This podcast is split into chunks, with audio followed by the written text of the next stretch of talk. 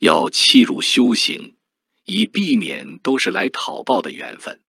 人生的道路会因认真修行而越来越宽广若无修行则生命的眼界会越来越狭隘人生旅途会很辛苦且可能认为自己为何常常遇到别人不会遇到的事。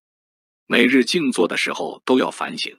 要知道自己有什么缺点需要改善这就是修行的方法。